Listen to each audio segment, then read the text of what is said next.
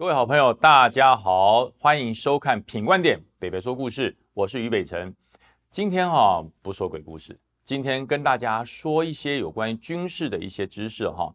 呃，最近在海面上很热闹啊，从四月上旬开始，不管是解放军的辽宁舰，不管是美国的罗斯福号啊，还有英国、美国、法国、印度、澳洲，都在。整个南海到台湾海峡之间，在实施大规模的海上军演啊，那大家也很好奇，航空母舰到底跟一般的船有什么不一样？为什么要有航空母舰？航空母舰又有战斗群，又有打击群，这么多不同的名词，到底是什么？所以很多人把航空母舰的打击群跟航空母舰的战斗群傻傻分不清楚啊，好像都一样嘛，只是名词不同，还是翻译上有所落差？不对，不是。这是非常精准，不同的部队番号，还有不同的部队组织形态。所以今天我就要把整个航空母舰对于作战的影响，还有为什么要有航空母舰，整个发展的简单的历史，跟大家做个说明。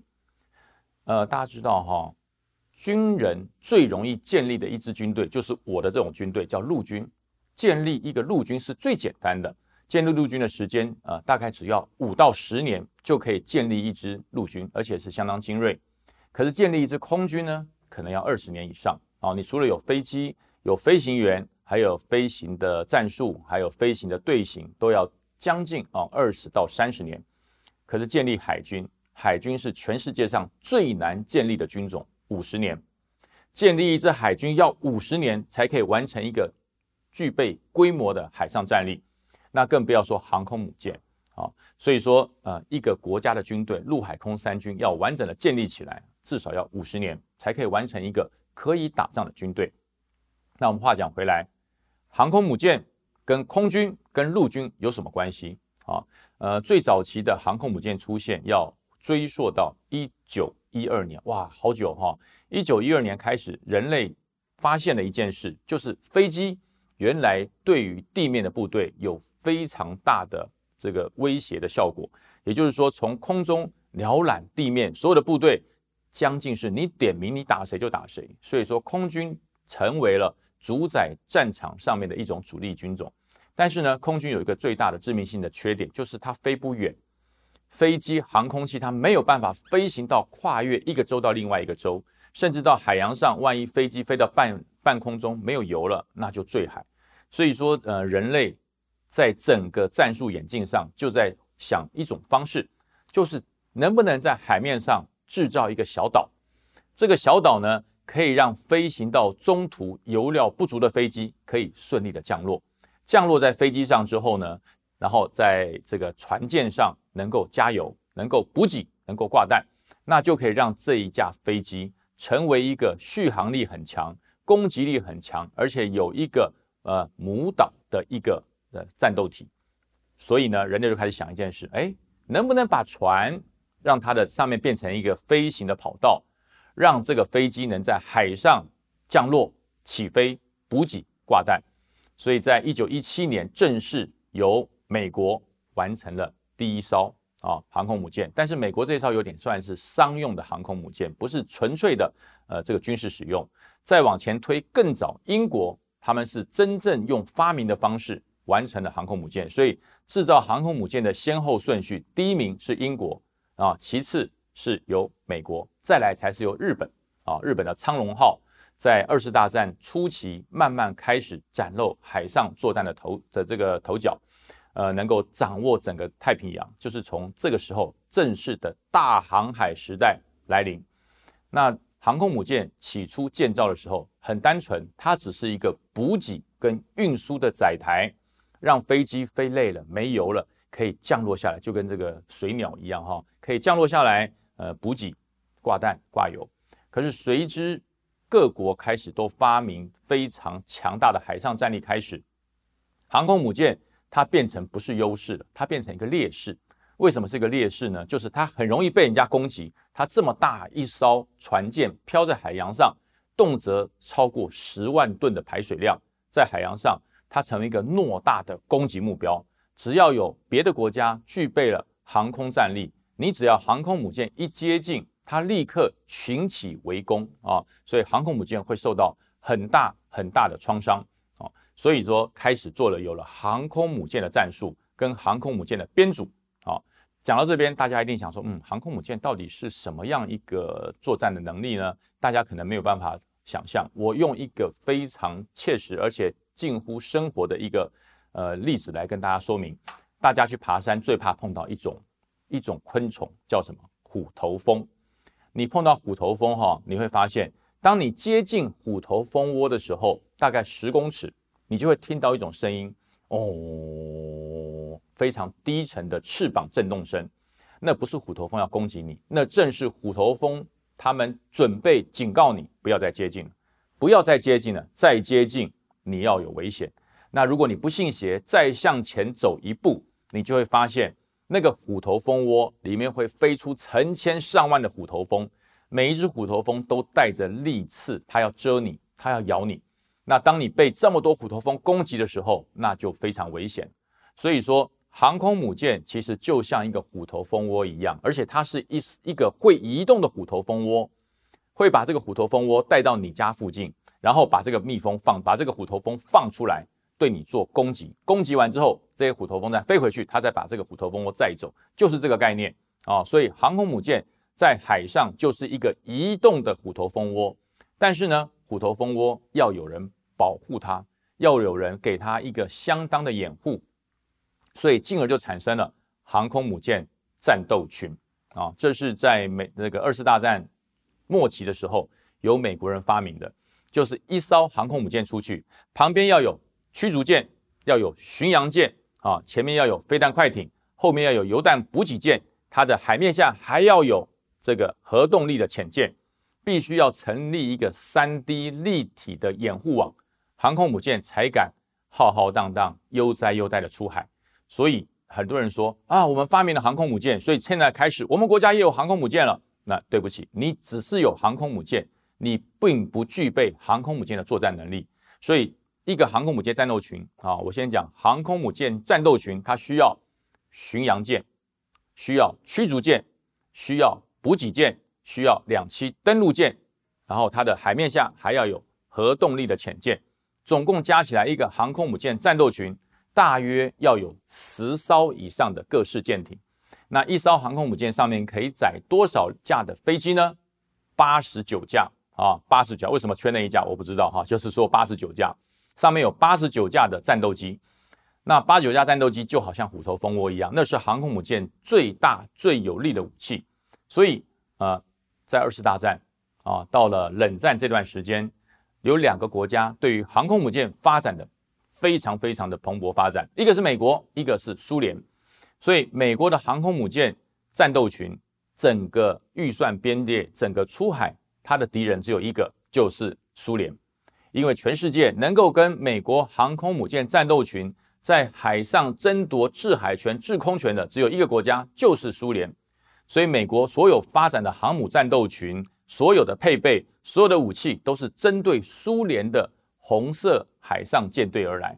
哦，那苏联的舰队也的它的对假想敌就是美军。所以在冷战这段时间，美国的航空母舰战斗群不断的扩大、不断的发展。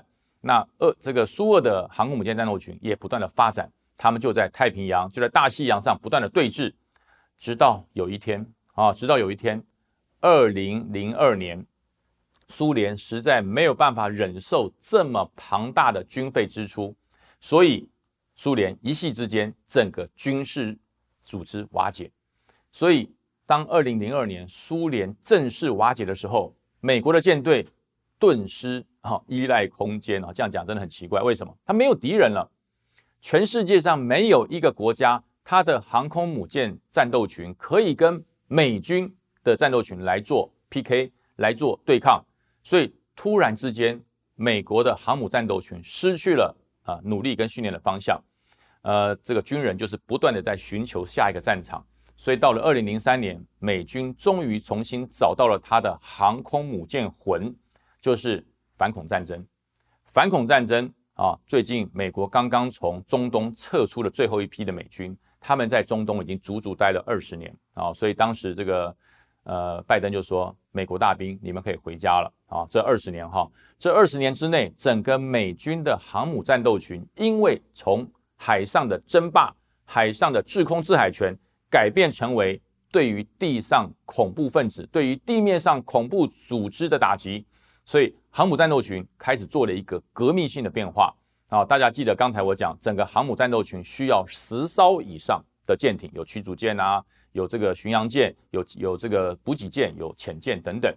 可是变成了反恐战争之后，美国突然间发现，我到了中东，我到了印度洋，我到了波斯湾，这个海面上是没有一个战力是足以挑战我海上霸权的。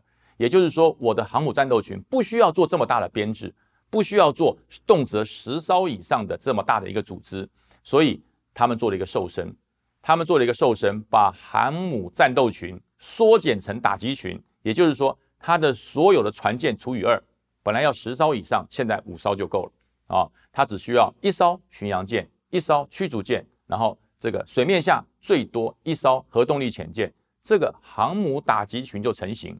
它的目标不再是在海上跟敌人、跟对手争的你死我活，而是它要把这一个空中的战力透过。航母战斗群载台的运输，把它带到中东，能够让它这些飞机、这些战斗机从航舰上起飞，然后到内地、到中东、到恐怖组织的上空去打击、去拘捕、去拘捕、去猎杀这些他要打击的对象。所以，它整个作战形态改变，就从战斗群是跟船舰对抗的战斗群，改变为打击群。打击群的目标是陆上的。这些敌人跟路上的这些设施，所以航母就从战斗群变成打击群啊，所以美国的海军就产生了这两种航母战斗群跟航母打击群。那大家一定会问说，现在在我们台海啊，在南海周边出现的到底是打击群还是战斗群？我跟大家讲，看任务而定。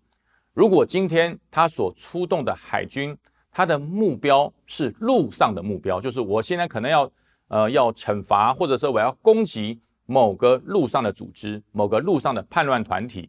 那美国所出现的就叫做打击群。如果今天他在海上是要预期要跟某个舰队、某个航空母舰的舰队做遭遇、做在海上对抗，那他出的就是战斗群。所以用这种方式，大家就可以很清楚、很明白，以任务区分。啊，所以大家以后再看到任何的报道出来了之后，就会想到说啊，原来上次我们听北北说故事有讲的非常明白，什么是航母战斗群，什么是航母打击群，大家不要再分不清楚喽。好，我再把最后一个重点要跟大家做个归纳跟分析，就是到底为什么要有核动力的航空母舰，为什么要有传统动力的航空母舰，这两种航空母舰有什么不一样？它的不一样在于哈，一个跑得比较久，一个跑得比较不久。因为大家知道哈，上次长次轮在这个苏伊士运河卡卡台之后哈，大家就知道船上面最重的不是货物，船上面最重的也不是士兵跟装备，船上面最重的是燃料，它的燃油是最重的。一艘船它要在世界航行两三个月以上，你想想看它要带多少油，所以它的油就成为这一艘船最大的负担。可是船没有燃油，船怎么样行进？呃，大家可能对于航空母舰，呃，知识上比较没有这么多哈。我有幸曾经参观过航空母舰，它从它制作下水之后，它就不熄火。哎，大家想象一下哦，你家买了一台车子，买一台轿车，从你买回家之后，引擎发动之后不再熄火，这是什么样一个概念？也就是说，从它诞生那天开始，它就没有熄火过。航空母舰就是这样，它不能熄火。它从它诞生下水开始服役之后，它的发动机就是不断的发动，它都是热机加油。它稍微靠泊或接近运输舰之后，它的引擎是没有熄火的，继续加油。加完油之后，继续执行任务。也就是说，航空母舰是一天二十四小时，年复一年，日复一日，不断的在燃烧燃料。所以大家可以知道，如果你呃养一艘燃油的航空母舰，你要花多少钱啊？你要花多少钱？所以。燃油的航空母舰非常的耗费资源，非常耗费预算，但是呢，它的优点就是说保养容易，它的维修容易，它没有制造说任何辐射可能会外泄的危机。那但是呢，这是它的优点。那它的缺点就是无法做长时间的航行，它一段时间它要停下来加油，一段时间要停下来补给啊。所以为什么大家说有传统式的航母它没有办法做全球性的演习？问题就在这里。好，那我们回到核子动力航母，核子动力航母它是用核燃料，好，用核燃料棒放进核子反应炉里面。由核子反应炉产生热能，产生了这个所有的动力，来推动整艘航母的动力。也就是说，它的一个核燃料放进去，可能两年不用加油。这艘航母两年不用加油，它会提供它源源不断的动力，它足以绕地球好几圈都不用停止。而且整个这个核融合核的这个反应炉，你只要启动了之后，除非你要关闭它，否则它是不停机的，刚好符合。核子动力潜艇、核子动力航母各种的需求，所以说，呃，世界上所有的航母，呃，大家可以看到，美国总共有十一艘航空母舰，全部都是核子动力。所以说，美国的航母可以在全世界各洋各海域不断的航行，不断的这个做任何的演习，不用加油。而其他国家非核子动力的潜艇，它做了一个月的航行之后，它一定要回到母港实施补给。实施整补啊，所以这就是核动力潜艇跟核动力航母，还有一般的潜艇、一般的航母最大的不同点就在于动力输出啊。那另外再讲航母有多大？呃，其实航母哈，一艘美国的航母大概是十点五万吨啊。那最近常常出现在我们台湾沿海哈，就是前段时间才从宫古海峡过来，出现了大陆辽宁号，辽宁号是七点五万吨，所以大小差很多。那大家很多人问，为什么不中国大陆的船不做大一点？啊，因为没有核子动力，船做的太大，反而是问题，让它无法做好更多的战力整补。所以，也就是今天所 做的一个解释，就是战斗群跟打击群的不同。啊，所以呃，大家可以看一看，以后只要你看到了照片出来，航空母舰出来演习的照片，你就可以算算看它的周遭有几艘护卫舰。如果它的周遭只有三到五艘，那你就可以很明白的说，这是一个航空母舰打击群。啊，如果你看到旁边有密密麻麻的十几艘在旁边一起做演习，好，那这就是航空母舰战斗群。好，但是大家有一个迷失，我大让大家再做厘清。其实我们看到了军事的照片，看到了各种包含了这个国际性的军事照片，在做航母战斗群宣传的时候，发现哇，照下去雄壮威武，好多船集在一起，那只是为了要拍照，故意叫他们靠拢。其实，在海上的航空母舰战斗群也好，打击群也好。